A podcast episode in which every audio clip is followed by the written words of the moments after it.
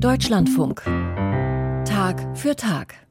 Seminare für Führungskräfte. Da denken jetzt vermutlich die wenigsten intuitiv an Spiritualität oder gar an Religion. Aber ein Beratungsinstitut aus dem Umfeld der TU München geht genau diesen Weg. In Fortbildungen für angehende Führungskräfte lernen da die Teilnehmenden anhand von jesuitischen Traditionen jetzt nicht, wie sie sich im Alltag entspannen können, sondern sie lernen, wie sie mit Hilfe von Spiritualität zu besseren Führungskräften werden sollen. Und das soll auch und gerade denen helfen, die ansonsten mit Religion oder gar mit Kirche wenig bis gar nichts zu tun haben. Burkhard Schäfers hat zugesehen und zugehört.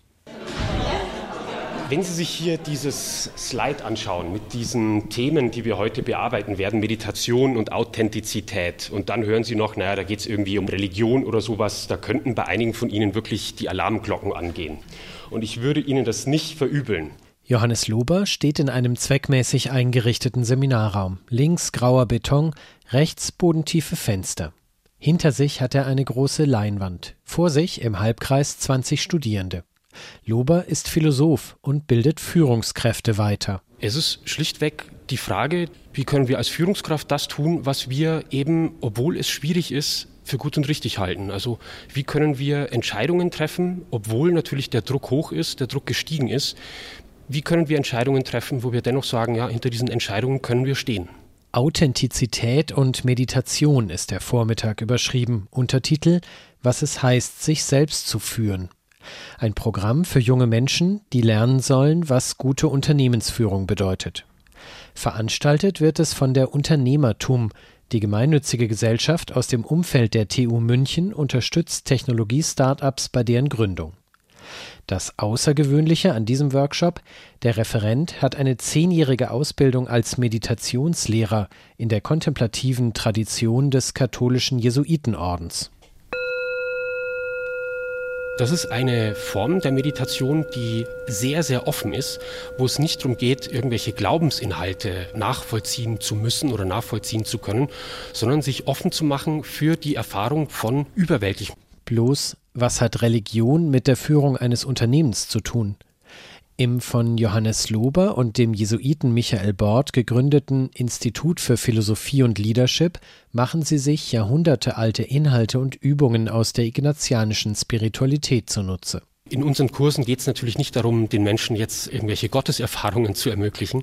Das wäre auch völlig skurril.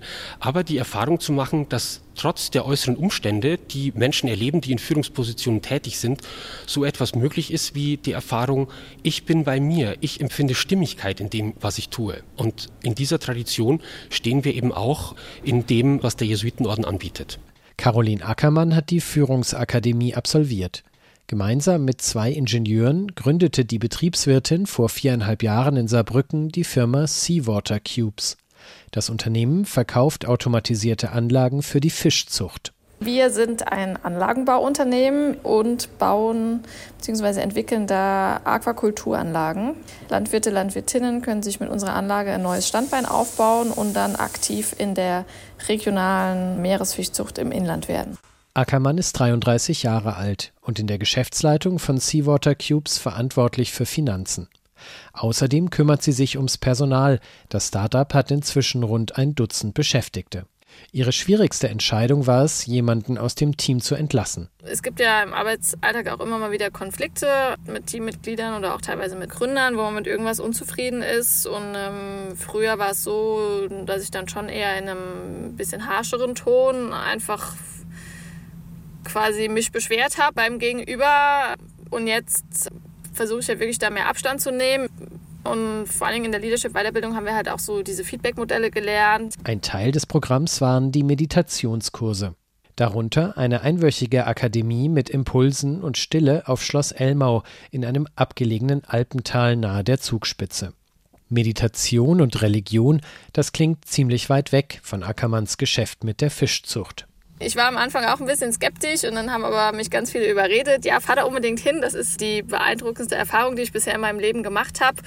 Und war dann tatsächlich am Ende auch für mich so. Also ich war sehr froh, dass ich zu schätzen gelernt habe, wie viel diese Einflüsse, gewisse Spiritualität, Arbeit in Ruhe, mit Meditation und mit Yoga haben wir da viel gemacht, wie mich das auch wirklich nachhaltig beeindruckt hat. Meditation wird leider oft missverstanden als eine Methode, die dazu beitragen soll, einfach schnelle Entspannung zu bewirken. Und dem würden wir widersprechen.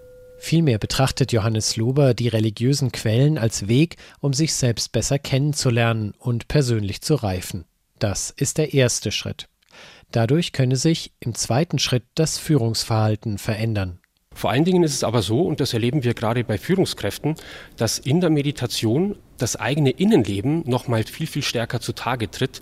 Meditation ist der Königsweg zur inneren Freiheit. Und diese Haltung, die man in der Meditation übt, die führt dazu, dass man auch in solchen Positionen im Alltag, im Beruf Entscheidungen treffen kann, die einigermaßen reflektiert sind und nicht einfach nur das Produkt von Emotionen oder von inneren Reaktionsmustern sind. Manche mögen einwenden, das Institut für Philosophie und Leadership verzwecke die Religion, damit Firmen Erfolg haben. Das ist ein Vorwurf, den bekommen wir sehr häufig von Kritikern zu hören. Wir verstehen uns selber als Seelsorger, die diese menschlichen Grundfragen, die diese menschlichen Grundphänomene wachhalten und zugänglich machen möchten. Das Tragische wäre, wenn man dadurch, dass Religion immer mehr an Bedeutung verliert in unserer Welt, schlichtweg den Zugang zu diesen ganz essentiellen Lebensfragen verlieren würde. Die Unternehmenschefin Caroline Ackermann wuchs katholisch auf, war Messdienerin. Später trat sie aus der Kirche aus. Mit der Institution hat sie gebrochen, nicht aber mit ihrer spirituellen Sehnsucht. Und die wiederum stütze sie darin, mit ihrer Verantwortung als Unternehmerin umzugehen. Tagtäglich sieht sie sich mit Erfolgsdruck und unterschiedlichsten Erwartungen konfrontiert. Die in der Führungsakademie gewonnene innere Freiheit helfe ihr, sich nicht drängen zu lassen, sondern selbst zu entscheiden. Für mich heißt innere Freiheit wirklich verstanden zu haben, was mich eigentlich auszeichnet, auch als Person und auch da ein gewisses Selbstverständnis dafür zu entwickeln, dass ich mich nicht verstelle im Arbeitsalltag und als Führung, weil das war gerade jetzt auch bei mir persönlich am Anfang zum Beispiel anders, als wir jung gegründet haben. Ich war im Team mit drei anderen Männern als einzige Frau.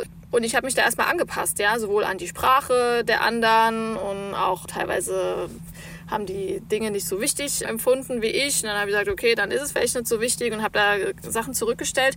Und das mache ich heute nicht mehr. Im Mittelpunkt steht die Frage, wie kann ich mich selbst führen, um andere gut zu führen.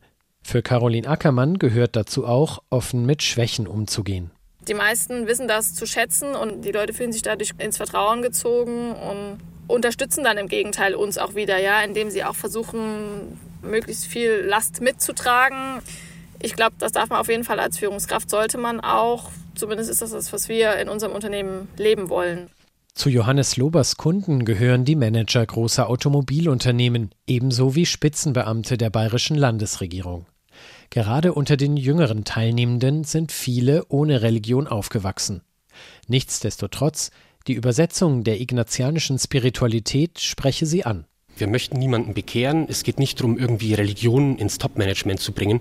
Ein Erfolg für uns ist, wenn wir Menschen hervorbringen aus unseren Kursen, die ein Stück weit nachdenklicher geworden sind, die mit diesen Erfahrungen so umgehen können, dass sie sich in den Dienst einer größeren Sache stellen können, dass sie sich in den Dienst anderer Menschen stellen können. Mit jesuitischer Spiritualität zu einer besseren Führungskraft werden. Burkhard Schäfers hat sich angeschaut, wie das funktioniert.